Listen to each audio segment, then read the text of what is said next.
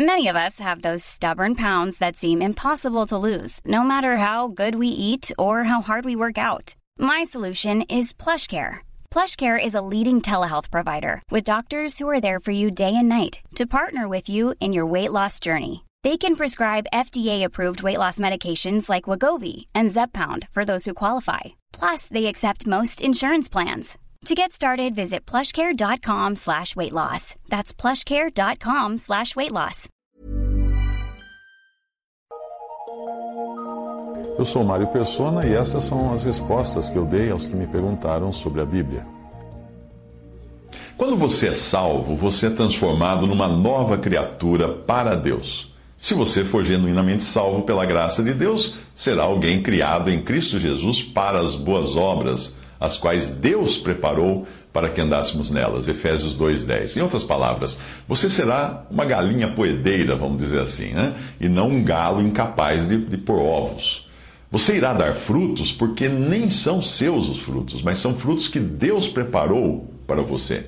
É disso que fala a passagem que você citou é, em Mateus 7, 19 a 20, toda árvore que não dá bom fruto, corta-se e lança-se no fogo. Portanto, pelos seus frutos os conhecereis. Veja que os frutos são as evidências que demonstram a natureza da árvore. E não, não são os frutos que fazem uma árvore boa ou má, mas é a árvore que, sendo boa ou má por natureza, irá dar frutos bons ou maus. Se você ler o contexto todo, verá que não está falando de salvação baseada em obras mas está falando de lobos e da diferença dos lobos das ovelhas, a diferença entre os falsos e genuínos, das árvores ruins e das árvores boas. Como saber quem é quem? Por seus frutos. É?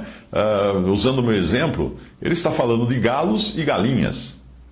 Pelos ovos, isto é, por seus frutos, é que você conhecerá uh, se é um galo ou uma galinha.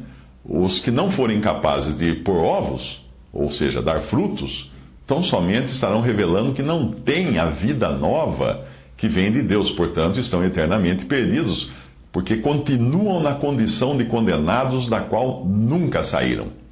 Entenda que a salvação não é uma dentre duas escolhas que nós temos. Ah, eu quero ser salvo ou eu quero ser perdido. Não.